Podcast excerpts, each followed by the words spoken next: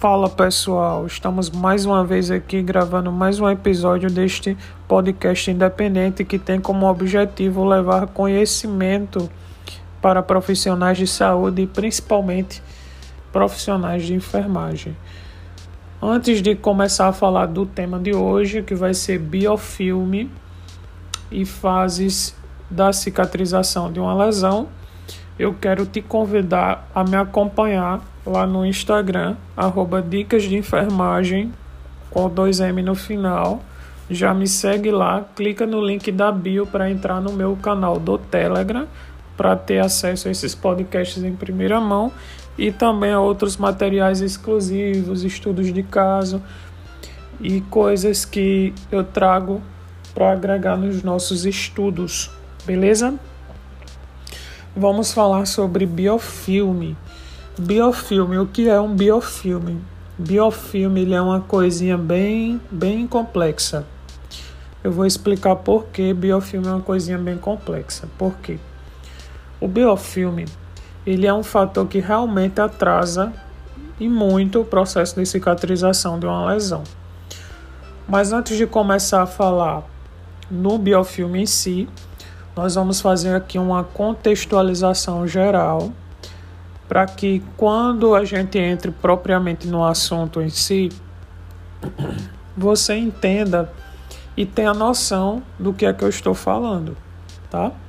Então, o biofilme ele acontece em feridas, mas também ele pode acontecer em dispositivos médicos. Por exemplo, um catéter venoso central periférico, ele pode ter biofilme.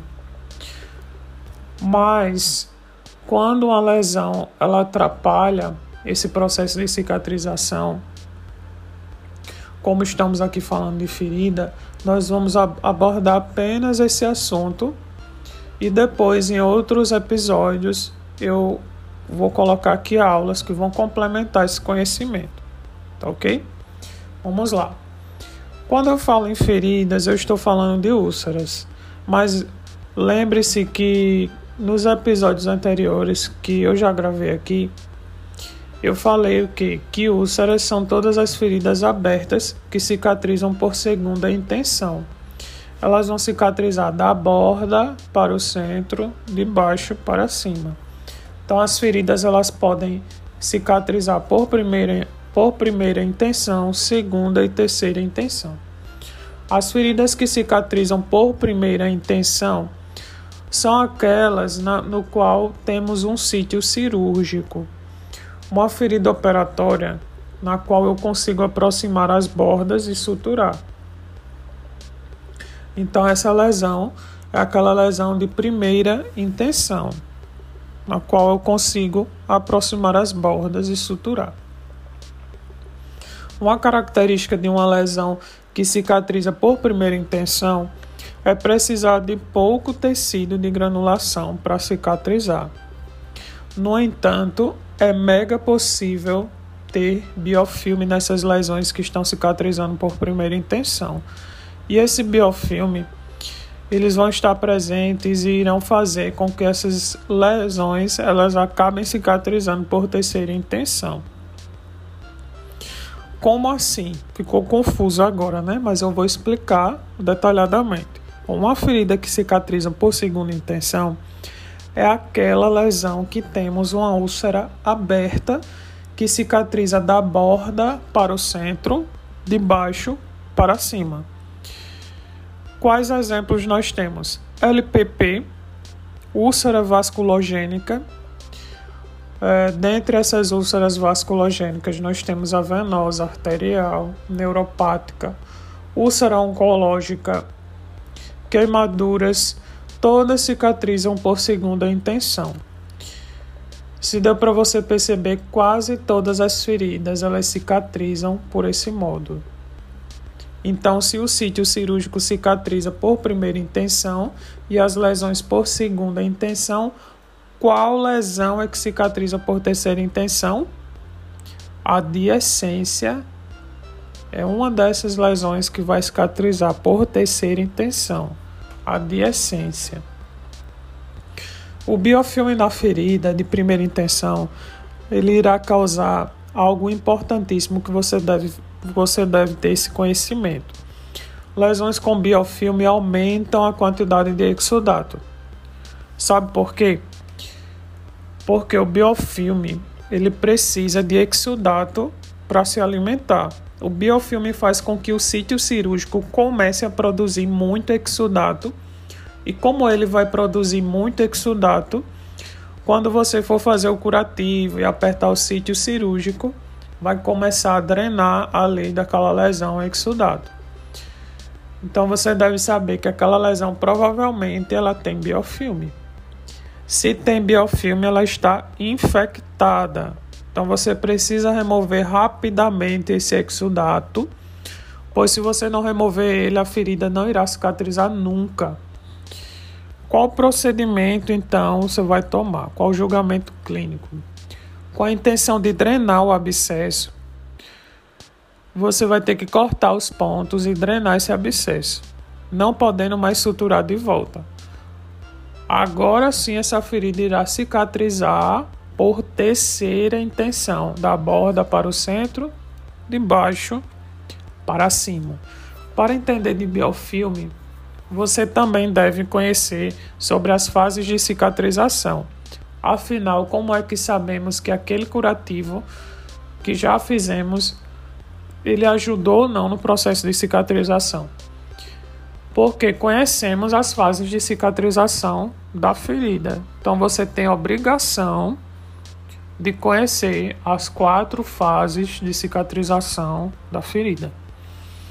A fase coagulativa é a primeira, a inflamatória é a segunda, a proliferativa é a terceira e a de maturação é a quarta. Então nós temos quatro fases. Primeira, inflamatória, segunda, proliferativa, terceira, maturação Perdão, vou repetir aqui. A primeira é a coagulativa é a primeira, a primeira é a coagulativa. A segunda é a inflamatória, a proliferativa é a terceira e a quarta é a de maturação. São essas quatro fases que você deve conhecer. Vamos falar da primeira fase, que é a fase coagulativa. A fase coagulativa ela acontece a hemostasia. Então vamos pensar um pouco. Quando você se corta, sai sangue? Sim, né? Então esse sangue ele vai ficar derramando ou você vai sofrer um processo de hemostasia. Claro que fará hemostasia. Então o organismo por si só, ele faz a vasoconstrição. Não se esqueça, lembrou de fase coagulativa, lembrou de vasoconstrição. Na segunda fase, que é a fase inflamatória, ela é caracterizada por movimentação de leucócitos e vasodilatação. É a fase mais difícil do processo de cicatrização, pois temos que sair dessa fase o mais rápido possível. O que vai ditar a velocidade do processo de cicatrização é a saída da fase inflamatória. É nessa fase que se encontra o biofilme, as feridas que não cicatrizam ficarão estacionadas na fase inflamatória e é o biofilme um dos fatores que retardam demais na cicatrização, fazendo com que a ferida fique estacionada nesta fase e não evolua para a fase proliferativa. A terceira fase, que é a fase proliferativa, é caracterizada pela formação de tecido de granulação, para criar tecido de granulação, precisamos que chegue oxigênio e nutrientes. E para chegar, precisamos de vasos sanguíneos. Então, a fase proliferativa é caracterizada pela formação de novos vasos, a angiogênese. Exemplo: eu vou construir um novo residencial de casas. Imagine as casas sendo tecido de granulação. Antes de eu construir as casas, é mais importante eu construir antes a canalização onde irá chegar a água. Como teremos uma casa sem água? Pois é, primeiro criamos os vasos, botamos os canos, depois criamos o tecido de granulação para depois criarmos assim a casa. Então, na fase proliferativa, primeiro se formam os vasos para depois chegar os nutrientes e oxi oxigênio. E assim, ambos esses componentes juntos, eles vão formar o tecido de granulação. Quanto mais rápido for a formação de novos vasos, mais rápido vai ser a formação de tecido de granulação. E como ajudar a crescer novos vasos? Dieta. A dieta hiperproteica ela irá proporcionar fatores de crescimento que irão auxiliar na formação de novos vasos e tecidos de granulação. Por isso a dieta ela é mega importante. A quarta fase é a fase de maturação. Nesta fase temos a formação de colágenos e a ferida sofre uma contração. Quando a ferida vai cicatrizar, ela se estica e o tecido fica bem fininho. Então, é, ela vai deixar a lesão na fase inflamatória e é um perigo pois você não irá cicatrizar e você terá o biofilme como fator que retarda o processo de cicatrização. Falando em fator que retarda, temos vários fatores que também retardam além do biofilme. Que é um é um fator desse a infecção. A infecção fortalece o biofilme. Então, mais uma vez, remova o biofilme o mais rápido possível. Mas afinal, o que é o biofilme? Eu te pergunto, uma ferida tem ou não tem bactéria? Tem sim muita bactéria, muita. Então, nesta ferida, essas bactérias estarão juntas ou separadas? Separadas, não é? Pois saiba que as bactérias evoluíram com o decorrer do tempo e perceberam que se elas se juntassem, seria muito melhor para a sobrevivência. Então, muitas pessoas acreditam na teoria da seleção natural de espécies de Darwin, né? Nessa teoria de Darwin, ele dizia algo assim: sobre, sobreviverá os micro-organismos que são mais aptos ao meio ambiente. Lembra disso? Então, vamos aplicar essa teoria agora. As bactérias antigamente ficavam separadas e depois de um tempo perceberam que juntas elas se saíram muito melhor. Né? Para quem acredita aí nessa teoria, né? Ou com o passar do tempo, antigamente quando eu queria fazer um curativo na ferida, eu pegava o soro fisiológico e lavava em jato, né? Então a lesão é, eu conseguia remover daquela lesão as bactérias. O que, o que aconteceu, né? O que aconteceu? As, as bactérias elas criaram um mecanismo de de comunicação, o quorum sensing. Então esse quorum sensing, ele foi um mecanismo de comunicação das bactérias. Com essa com essa comunicação, elas ficaram mais inteligentes, fortes e organizadas. A partir dessa junção, elas criaram a substância polimérica extracelular uma grande barreira que protege mais ainda na sua sobrevivência. Ou seja, uma matriz exopolimérica. Então, como faço para reconhecer um biofilme? Lesões que têm necrose estão repletas de biofilme. Por quê? Pois as bactérias vão todas para cima da necrose. Lesão que tem muita exudação também estão cheias de biofilme.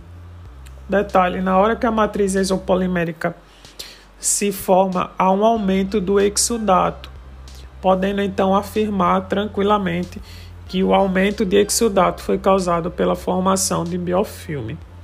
Podemos afirmar ainda que lesões infectadas com necrose e com exudato têm biofilme.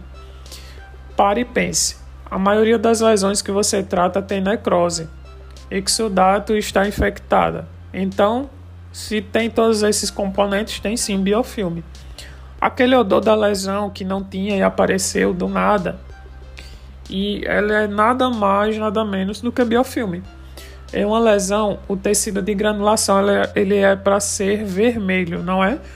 Se o tecido de granulação que você estiver avaliando, ele for um tecido pálido de cor, como se fosse uma coloração de goiaba, então pode ter certeza que você está diante de uma lesão com biofilme. Resumindo, o biofilme estará presente em feridas com necrose, exudação, infectadas e com tecido de granulação de cor pálida goiaba. Como remover o biofilme? Existe uma solução chamada PHMB. Essa solução poliexanida, ela foi feita para promover o para remover, na verdade, remover, não é promover. Promover é o que a gente não quer, né? Então essa solução chamada PHMB poliexanida, ela foi feita para remover biofilme. Então tire da sua cabeça que o soro fisiológico ele vai cicatrizar uma ferida rápida, porque não vai. O soro ele vai apenas lavar e limpar, mas ele não vai remover biofilme. Técnica para limpar com PHMB. Antes de você remover o curativo, lave a lesão toda com soro fisiológico e retire o curativo. Pegue a solução de PHMB e beba a gase, a gase inteira com a solução. Após isso, cubra a ferida por inteiro com a gase que você embebeu. Espere se puder 30 minutos. Se você tiver esse tempo, você vai esperar 30 minutos. Depois disso, basta tirar a gase. Pronto, a lesão está limpa e sem biofilme. Mas, professor, como você cicatriza feridas tão rapidamente? Eu indico para todos os meus pacientes e oriento os familiares a comprarem a solução do PHMB se as condições sociais deles permitirem. Não existe nenhuma contraindicação para essa solução. Como irei então cicatrizar duas vezes mais rápido? Todos sabem que biofilme retarda a cicatrização e que o PHMB é a melhor indicação para ajudar a retirar esse biofilme. Agora pare e pense: o que faz o biofilme aparecer? Necrose, exudação, infecção são fatores que fazem o biofilme aparecer. Então trate cada uma dessas usando a solução de PHMB para limpar e utilizando coberturas com prata. Prata trata a infecção e assim remove biofilme. Então quando você chegar para avaliar qualquer lesão, você já está certo que irá pedir PHMB e hidrofibra com prata. Caso o paciente consiga, a família do paciente, cuidador, se você estiver no ambiente domiciliar, né, tem esses recursos. Além disso, a hidrofibra ainda é uma espuma que irá remover o exudato. Quanto menos exudato presente na lesão, menos biofilme você terá porque o biofilme se alimenta do exudato. Então, se você remove o exudato, ele não tem mais comida para se alimentar. Consequentemente, as bactérias vão morrer, o biofilme vai morrer, né? vai desaparecer. Para complementar mais ainda esse raciocínio, use o bisturi para alisar ali, fazendo um desbridamento instrumental conservador. Esse desbridamento instrumental ele vai ser também excelente né, para essa progressão da ferida. Temos também um desbridamento biológico e também um mecânico que podem ser utilizados. Percebeu que eu não usei nem o autolítico nem o enzimático, porque os dois são feitos por coberturas, entendeu? Os dois, tanto o enzimático como o autolítico, são feitos por coberturas. Então, quando você já seleciona a cobertura, você já está fazendo um desses dois.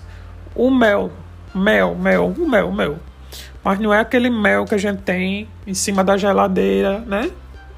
Que fica lá na, na casa da nossa avó, não. Aquele mel de abelha, né? Aquele mel, não. É um mel que ele é próprio, estéreo. É um mel para remover biofilme. Então é um, é um mel estéreo. E aqui no Brasil não existe desse tipo de mel. Então outra coisa que iria atrapalhar muito o uso do mel, que é recomendado, né, para tratar esse tipo de lesão, seria a troca de curativo que teria que ser feita a cada 8 horas. Então, por que o mel remove biofilme? Porque ele age lá na mitose celular e ele não deixa acontecer esse processo de formação do biofilme. Mas isso é um cenário para outros países. Aqui no Brasil ainda não chegou, mas o mel ele é um, um uma coisa que se utiliza com esse com essa finalidade, certo? Então, ficamos por aqui nesse episódio de hoje. Espero que vocês tenham gostado. Trouxe hoje o tema de feridas e coberturas, mais especificamente biofilme, que muita gente ainda não sabe disso aqui. Muita gente ainda não sabe, não sabe nem o que é um PHMB, entendeu? Então, isso aqui é conhecimento básico e você precisa saber. Se você não sabe, estude. Estude, estude, estude. Vamos estudar para nos tornarmos cada vez profissionais melhores. Tchau, tchau. Até a próxima.